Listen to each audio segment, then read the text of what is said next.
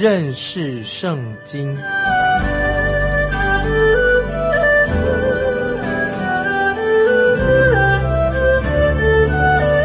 认识上帝的话，把上帝的话带到全世界。本节目是由认识圣经机构和环球广播电台联合制作，欢迎收听。亲爱的听众朋友，你好，欢迎收听认识圣经，我是麦基牧师。我们现在要开始查考历代志下第一章第一节。大卫的儿子所罗门国位坚固，耶和华他的神与他同在，使他甚为尊大。我曾经说过，我认为所罗门不是继承大卫王的一个首选，第一个选择。但是所罗门是神所拣选的。我真的不认为大卫想把他自己的王位由所罗门来接续。我猜想大卫王最喜欢的儿子是谁呢？就是那个背叛他的儿子亚沙龙，因为大卫非常爱那个儿子亚沙龙。后来亚沙龙被杀了，大卫是非常非常的伤心。当大卫派兵去追赶亚沙龙的时候，大卫也再三的叮咛他的将军们要善待亚沙龙。大卫为亚沙龙牺牲了很多。我认为在某方面。亚沙龙这个人就是大卫的翻版，他很像大卫，可是神并没有拣选他来继承大卫王，神却拣选了所罗门来继承大卫做王，并要赐福给他，因为神是拣选世上软弱的人，神要使用所罗门这个人，神的能力往往是在人的软弱上显出他的完全。今天听众朋友，神也可以使用我们，我们都是软弱的人。神的大能可以在软弱人身上显出。我们看见大卫死了，大卫却是一个伟大的属灵的人。所罗门年纪现在很轻，他又很柔弱，但是神却要使用拣选所罗门来继承大卫，指派他来完成建造圣殿的工作。那么我们知道大卫的儿子所罗门国位坚固，现在以色列国是由所罗门来治理。大卫为这个国家已经打好了根基，耶和华神与他同在，使他甚为尊大。我们知道，我们的神是满有慈爱怜悯的神。后来我们会看到，所罗门会背离神，甚至到了一个地步，神很厌恶所罗门这个人。神也告诉所罗门说，他的国家要分裂，所罗门要负很大的责任。但是神没有在所罗门在位的时候做王的时候使他的国家分裂。乃是因为神怜悯大卫王的缘故，而不是因为所罗门这个人自己。现在我们来看第二节，所罗门吩咐以色列众人，就是千夫长、百夫长、审判官、首领与族长都来。所罗门这个时候就聚集了以色列领袖们。接着我们看第三节，所罗门和会众都往基片的秋坛去，因那里有神的会幕。就是耶和华仆人摩西在旷野制造的。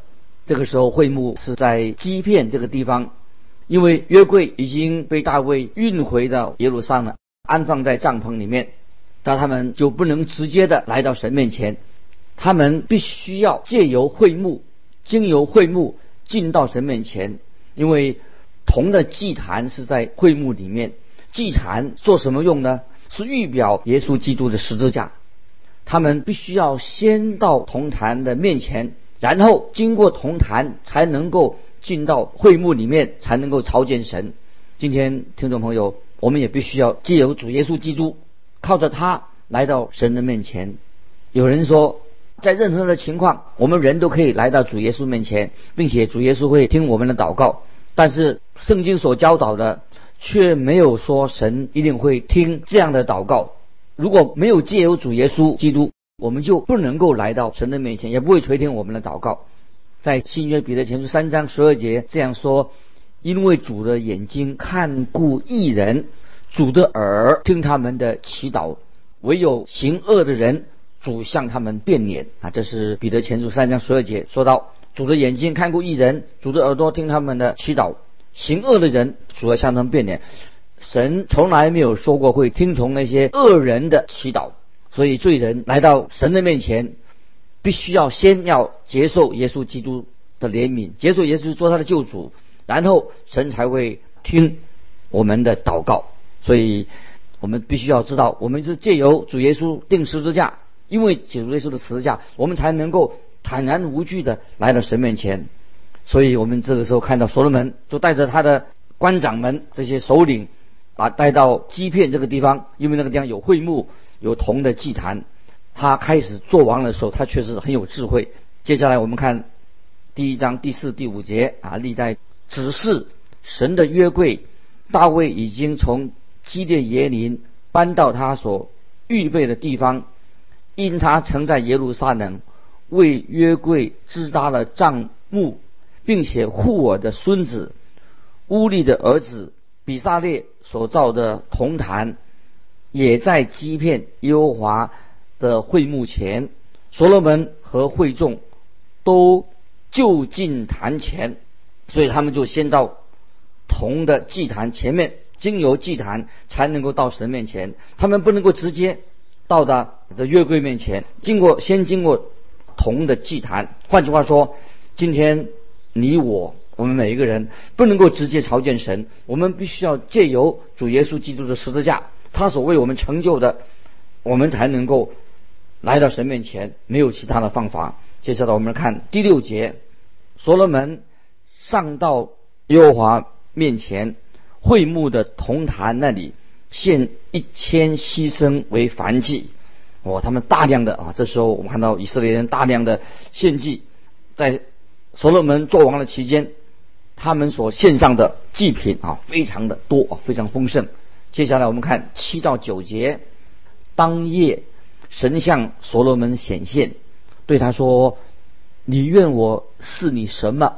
你可以求。”所罗门对神说：“你曾向我父大卫大施慈爱，使我接续他做王。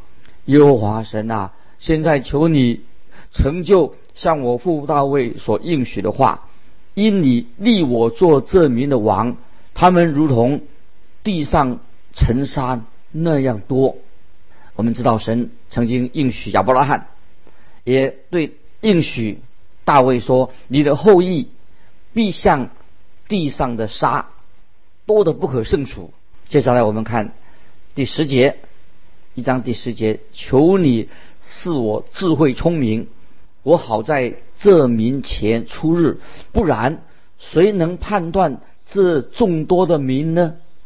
我们大家都称赞所罗门实在很聪明，因为这个时候所罗门向神求什么呢？他向神求智慧，神非常喜悦所罗门的祷告，因为他的想法到底是啊从哪里来的？所罗门怎么会想到哎求智慧呢？在历代志上，历代志上二十二章七八两节，还有十一十二节，只是耶和华的话临到我说。你流了多人的血，打了多次大仗，你不可为我的名建造殿宇，因为你在我眼前使多人的血流在地上。你要生一个儿子，他必做太平人，必做太平的人，我必使他安静，不被四围的仇敌扰乱。他的名要叫所罗门，就是太平的意思。他在位的日子。我必使以色列人平安康泰，愿耶和华赐你聪明智慧，好治理以色列国，遵行耶和华你神的律法。你若谨守遵行耶和华借摩西吩咐以色列的律例典章，就得亨通。你当刚强壮胆，不要惧怕，也不要惊慌。我们知道所罗门王他已经把他父亲大卫的教导。听进去了，听在他的心里面。大卫曾经说过：“愿神是你智慧聪明。”所罗门记在心里。当神问所罗门说：“你愿我是你什么呢？”他就回答说：“我要智慧聪明。”神非常喜悦所罗门他所做的选择。接下来我们看历代之下的第一章十一十二节，神对所罗门说。我以立你做我民的王，你既有这心意，并不求资财、丰富、尊荣，也不求灭绝那恨你之人的性命，又不求大寿数，只求智慧聪明，好判断我的名。我必赐你智慧聪明，也必赐你资财、丰富、尊荣。在你以前的列王都没有这样，在你以后也没有这样的。我们看见神就应允了所罗门所祈求的，就是给他智慧聪明，也给他其他的祝福。听众朋友，请注意，所罗门他求神赐给他智慧。能够够管理百姓，但是所罗门没有求属灵的属灵的洞察力。后来我们就会看到所罗门在他的生命中，所罗门这个人就缺乏了属灵的分辨的能力。所罗门虽然得到了智慧来如何治理他的百姓，但是他缺乏个人生命的这个智慧。接下来我们看。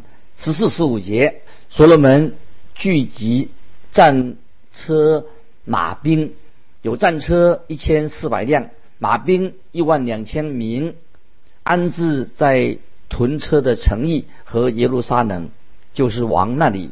王在耶路撒冷使金银多如石头，香柏木多如高原的桑树。今天还看到在那里有许多的桑树。但是已经看不到啊香柏树了。所罗门就用这些香柏树，使用香柏树像桑树一样的多，又如使金银像石头那么多。如果你亲自到过圣地耶路撒冷的地方，或者看过照片，你就会知道那个地方哦石头石块非常的多。所以我们能够想象当时的所罗门，他的金银真是像石头那么多。接下来我们看十六、十七节，所罗门的马是从埃及带来的，是王的商人一群一群按着定价买来的。他们从埃及买来的车，每辆价银七百四克勒，马每匹一百五十四克勒。赫人诸王和亚南诸王所买的车马，也是按这价值经他们手买来的。那么我们知道，看见所罗门这个时候，他已经开始要犯错了，走入一个错误的，走进那个错误的道路了。在生命记十七章十六、十七节，神已经很清楚的对以后的王说过，只是王不可为自己加添马匹，也不可使百姓回埃及去，为要加添他的马匹，因耶和华曾吩咐你们说，不可再回。那条路去，也不可为自己多立飞兵，恐怕他的心偏邪；也不可为自己积金银。这个时候，我们看见所所罗门王却增添马匹，他增加了财富，越来富裕。他也为自己立了许多的飞兵。这个时候，我们看见所罗门，他先开始是照着他父亲大卫给他的指示往前行啊。现在我们看历代志下第二章第一、第二节。要建殿了，历代之下第二章第二节，所罗门定义要为耶和华的名建造殿宇，又为自己的国建造宫室。所罗门就挑选七万扛台的，八万在山上凿石头的，三千六百独工的。建圣殿的蓝图已经画好了，所罗门就开始建造圣殿。神这里特别强调建殿的工作是所罗门，他是他的职责。接下来我们看第三节，所罗门差人去见推罗王西南，说：“你曾运香柏木与我父大卫建宫居住，求你也这样待我。”我们知道西南王是很爱大卫，大卫也爱他，因此所罗门就去找西南王。后来可以看出西南王对所罗门他很不满，虽然他对大卫非常好，很慷慨，但是。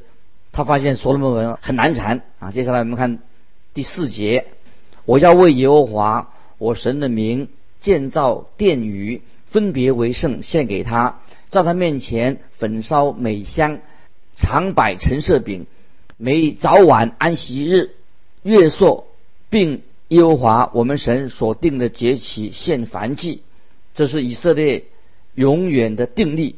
那么这讲到啊，这些成为永远的定例，这是神所命定的献祭。记得在旧约圣经献祭的意思，就是要提醒我们知道啊，听众朋友要知道，主耶稣为我们献身，舍命献为祭。接下来我们看第五节，我所要建造的殿宇甚大，因为我们的神自大超乎诸神。今天听众朋友。什么是最伟大的事情？什么会使一个人成为一个伟大的人，一个属灵的人？什么是会能使一个国家强盛呢？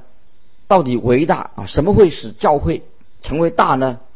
都是神在后面掌权，是神的美好的旨意，是神所成就的。我们绝对不能够本末倒置，失去了一个重心，以为是靠着我们自己。接下来我们看第六节。天和天上的天尚且不足他居住的，谁能为他建造殿宇呢？我是谁，能为他建造殿宇吗？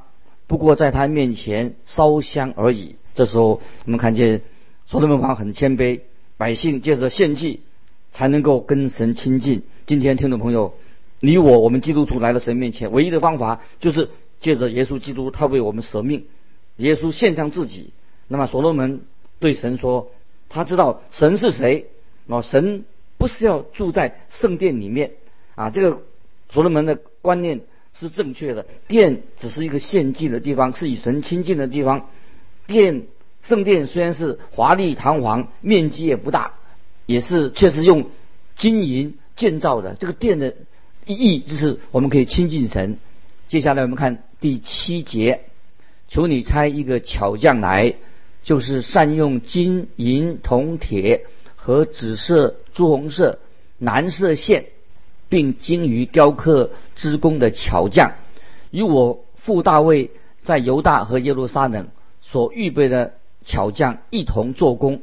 这个时候，他们必须要雇佣外地的巧匠来帮他们建建造圣殿，因为以色列人他是农业啊务农的民族，在所罗门那个时代，以色列。国里面没有巧匠，也没有什么艺术家，所以他们就要求西南王来协助他们。接下来我们看第二章八节，又求你从黎巴嫩运些香柏木、松木、檀香木到我这里来，因为我知道你的仆人善于砍伐黎巴嫩的树木，我的仆人也必与你的仆人同工。这个意思就是说，所有门的仆人要向。黎巴嫩啊，西南王啊，他们的工人来学习黎香柏木，就是在是有名的黎巴嫩的香柏树。接下来我们看第九节，第九节这样可以给我预备许多的木料，因我要建造的殿宇高大出奇。当然，我们知道圣圣殿的体积并不大，但是非常壮观雄伟。接下来我们看第十节，你的仆人砍伐树木。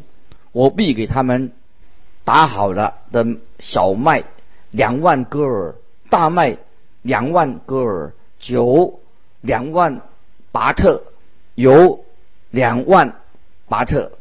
后来我们看到所罗门啊，他会付给啊付这个代价啊，把这个付款。后来也出了一些问题。接下来我们看十一到十三节，推罗王西南写信回答所罗门说。耶和华因爱他的子民，所以立你做他们的王。又说，创造天地的耶和华以色列的神是应当称颂的。他是给大卫王一个有智慧的儿子，使他有谋略聪明，可以为耶和华建造殿宇，又为自己的国建造宫室。现在我打发一个精巧有聪明的人去，他是我父亲西南所用的。这个西南西南王就把工匠派出去了。接下来我们看十七、十八节，所罗门防造他父亲大卫数点住在以色列地所寄居的外邦人，共有十五万三千六百名，使七万人扛抬材料，八万人在山上凿石头，三万六三千六百人独立工作。他们就雇佣啊来了这些劳工一起来建造圣殿。现在我们来到第三章，第三章的第一节，所罗门就在耶路撒冷，耶和华向他父亲大卫显现的摩利亚山上，就是耶布斯人阿尔南的河床上，大卫所指定的地方预备好了，开工建造耶和华的殿。阿尔南河场早在亚伯拉罕献以撒的时时代。已经存在的这个地方，也是哥哥他独有地啊，就是主耶稣钉十字架的地方。大卫从阿尔南手中买下了这个地，那至今也是圣殿的所在。虽然我自己不懂得关于建筑和蓝图啊，建材也没什么太大的兴趣，但这是一些重要的历史资料。接下来我们看历代志下三章三节。所罗门建筑神殿的根基乃是这样：长六十轴，宽二十轴，都按着古时的尺寸啊。圣圣殿就是比会幕大了两倍大。接下来我们看十三节，两个基路伯张开翅膀，共长二十轴，面向外殿而立。基督伯啊，天使基督伯就是眼睛是往下看着施恩座，是神指示摩西。造的会幕，但是那个时候并没有指示基路伯的尺寸。那么我们必须要从神的属灵的角度来看圣殿。那么神所最关心的是什么呢？看重是什么呢？那么列王记却没有记载。神所最关心的就是圣殿里面的幔子。接下来我们看第三章十四节。三章四节，又用蓝色、紫色、朱红色线和细麻织幔子，在其上绣出基督伯来。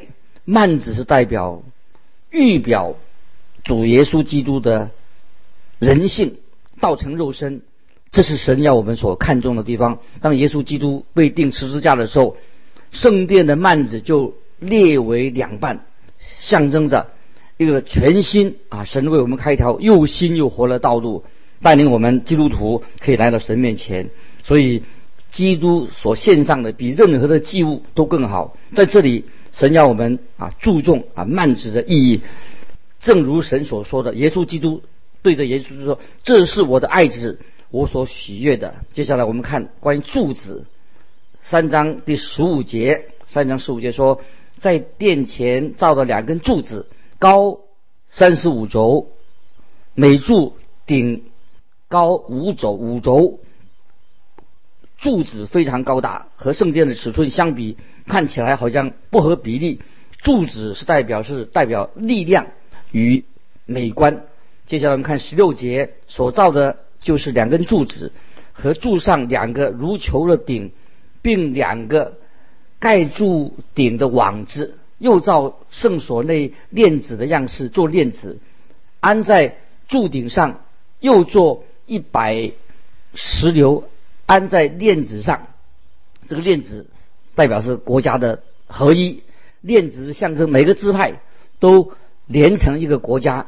神非常看重基督徒的合一啊！今天我们却忽略了，所以有许多的宗派分门别类啊，又新成立的一些教派。但是我我认为这是不能够啊荣耀神的事，在新约圣经里面，那么链子比链子更好的画面是什么呢？就是关于主耶稣的身体，身体教会是一个身体，那么身体里面有很多的肢体，那么有体面的不体面的，但是都属于一个主体，属于耶稣基督的，这个应该是教会的形象。那接下来我们看十三节和。四百石榴安在两个网之上，每网两行盖着两个柱子上，如球的顶。石榴代表多结果子，那蔓子是由蓝色、紫色、朱红色线和细麻织成的。那么蓝色代表天空的颜色，紫色是代表尊贵，朱红色代表基督耶稣的宝血的救赎，白色。代表圣洁，所以从神的观点来看的话，颜色很重要，都有属灵的意义。那接下来我们看到第四章，关于圣殿里面的设备：铜祭坛、大的洗涤盆哦，还有十个小盆的盆子、金灯台、桌子等等这些器具。那么都是变成变成代替了以前会幕的朴实，那么代也跟以前会幕那种基督所代表的单纯纯洁的关系啊不太一样。所以在新约时代啊，希伯来书就用会幕，而不是用圣殿来描述耶稣道成肉身，他为我们所成就的救恩啊。时间的关系，我们今天就分享到这里。